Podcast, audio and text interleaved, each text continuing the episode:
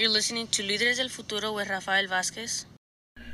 And good morning, good afternoon, good evening, depending when you are accessing this information. My name is Rafael Vázquez, and this is your show, Líderes del Futuro. Today, once again, I have the privilege and opportunity to have Dr. Maria Hess, who is one of the founders of Humanidad Therapy and Educational Services in Sonoma County, California.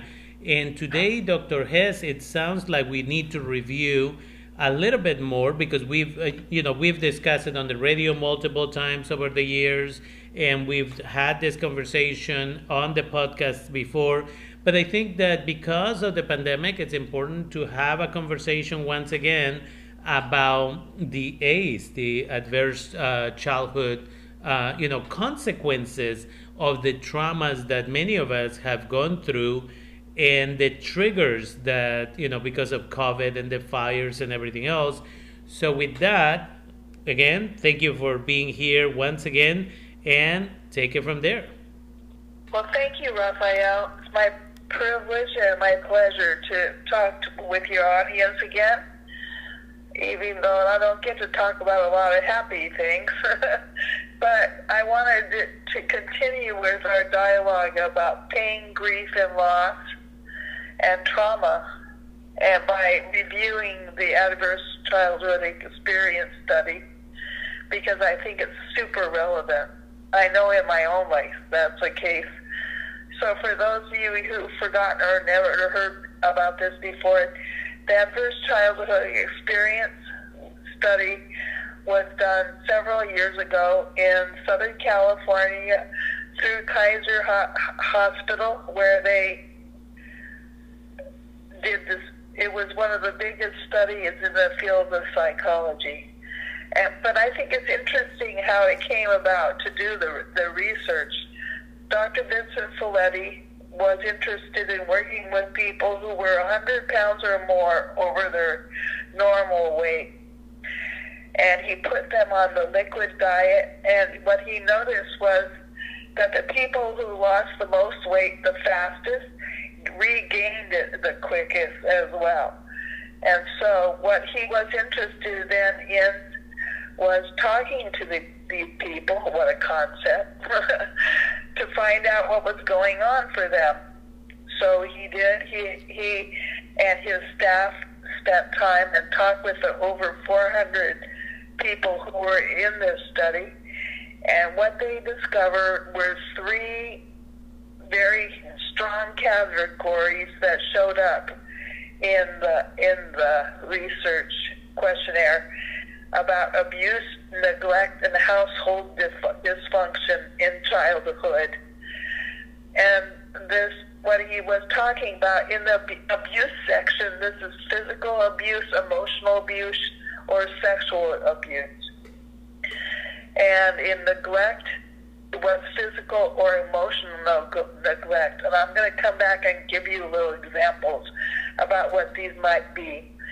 And the last category was household dysfunction, which included mental illness, a relative that was incarcerated, a mother that was treated violently, um, substance, uh, substance abuse in the primary caregivers, a hostile, violent divorce.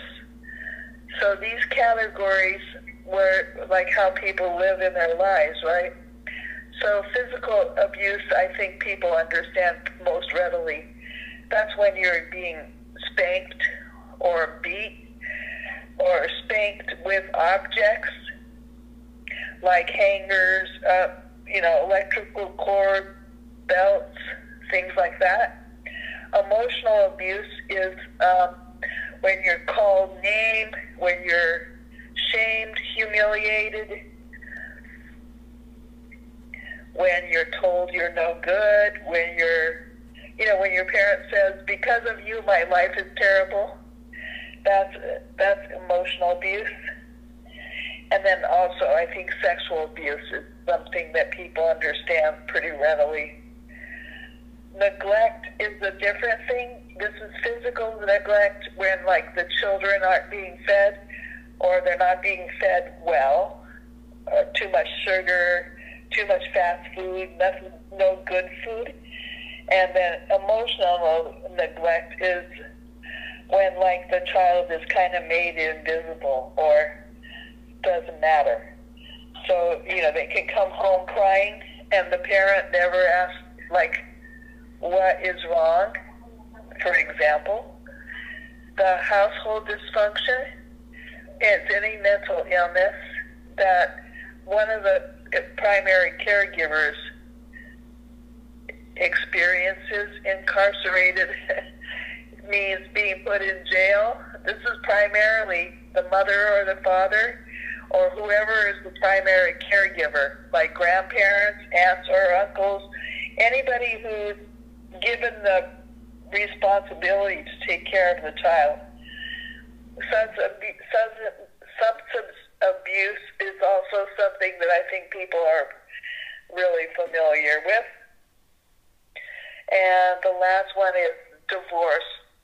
And this is divorce that's hostile, that the children are made to be in the middle. Tell your father this, tell your mother that. Or when one parent badmouths the other parent to the child, and the child is then conflicted about what's going on between the parents. This also often goes with the emotional neglect because the parents are so involved in their fight, they don't realize what they're doing to their children. So, what they did with this material they developed a scale, a test, and those many people can go online to the Adverse Childhood Experience Study website, and on that website is the quiz. And you get a number that kind of gives you an idea about where your experience might have been. You know, many of us that were traumatized as children are really not aware that what we experienced was trauma because we, you know, we love our parents. We don't want to think they did bad things to us.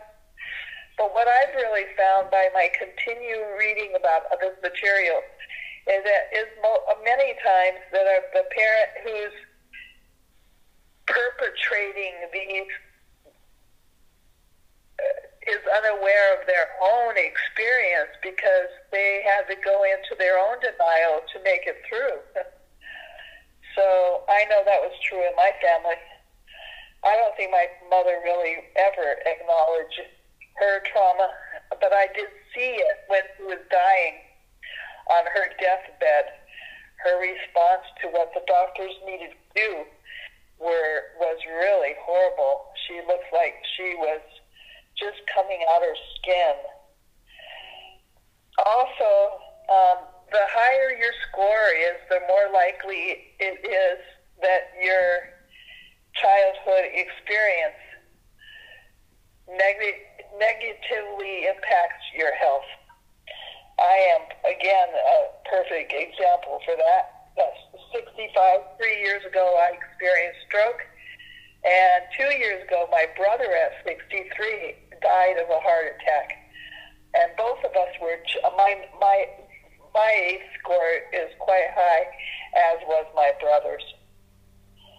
But again, even though I'm a psychologist and psycho- psychotherapist, took me a long time to even realize how devastating this abuse was. The thing that's interesting, that's a terrible word to use, but it is interesting to see how much of our childhood behaviors and actions get triggered by something like this shelter in place business that we're all having to live through. And how a trigger is something that's familiar and usually lives in the body trauma, remember, because remember, a few times ago we talked about how trauma lives in the body. So when people treat you similarly, they yell at you, for example, or they hit you, and if that's in your childhood wounding, it gets activated again. And depending on how conscious you are, will speak to how much you really recognize what is going on currently and what was what was history.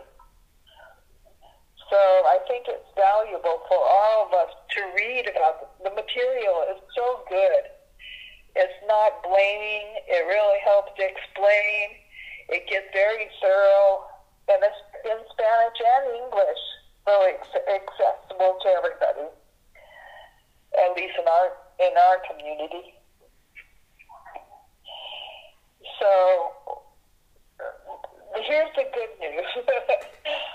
I know it can feel like it's bad news, but you know, for children who are abused, neglected, or come from these conditions, for people to know about this is like a grace from God because most children feel so isolated because we think it's us.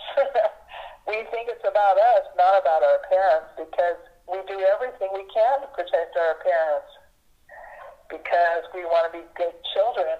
We want to think they're, they're good people too, and they are. They're just wounded just like we are. So important, though, is to hear that there is there is a way to deal with all this stuff. A lot of it is a trauma trauma informed therapy, which Humanidad does provide, and as well as many other agencies and other very many psychotherapists, psychologists, psychiatrists, social workers do trauma informed therapy or trauma informed care is what it's known as. And this involves things like art, yoga, mindfulness training, meditation, physical exercise. So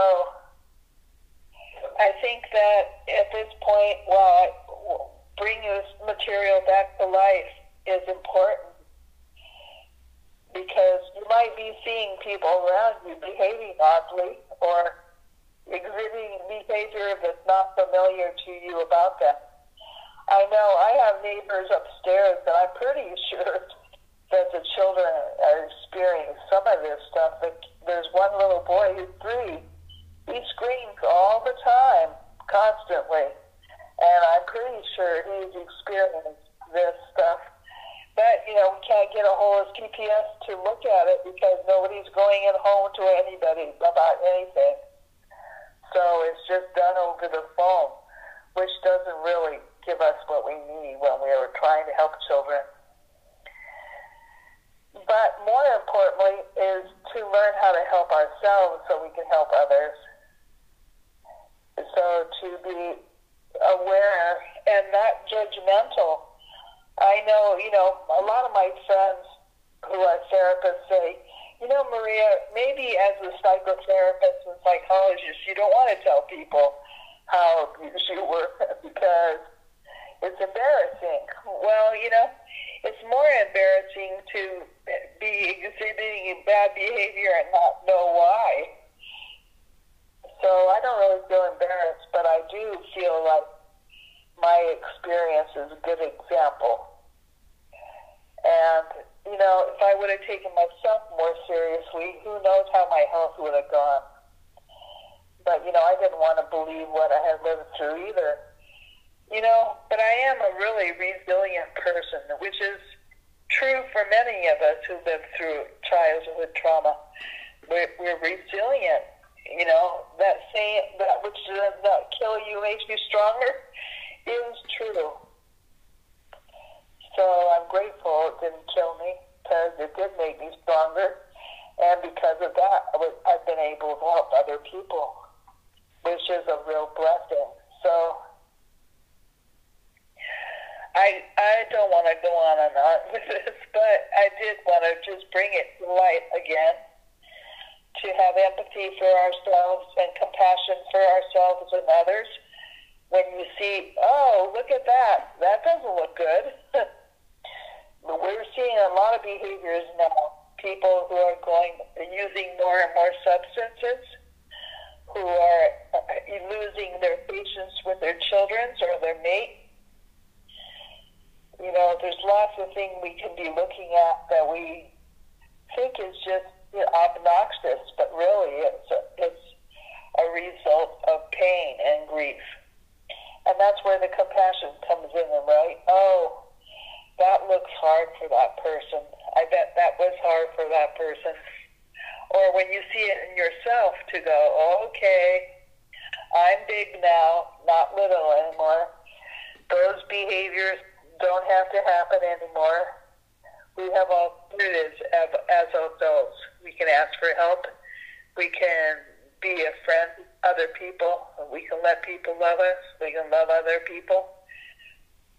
So there's ways to manage it, but I want to just bring it to light so we can all start paying attention to it just in a different way, in a different context. Now that we're living in a in a world that's just hard to believe. So I'll talk again when I'm invited. We'll talk about other topics. And thank you for your attention. Be nice to yourself and to other people. Take care.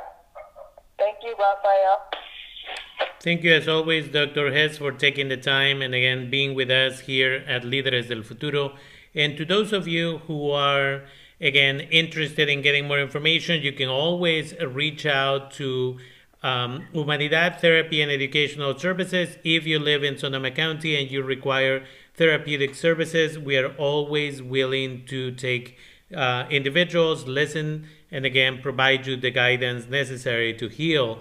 Uh, for those of you who are interested in donating to this podcast, remember that half of what you donate goes into Humanidad Therapy and Educational Services. And again, with that, I want to thank you all. If you want to become a sponsor or donate to this program, in the description of the podcast, you will find the link so that you can do that. And with that, I thank you all for being with us today. This is your show, Líderes del Futuro. My name is Rafael Vázquez, and we hope to be with you once again in the near future.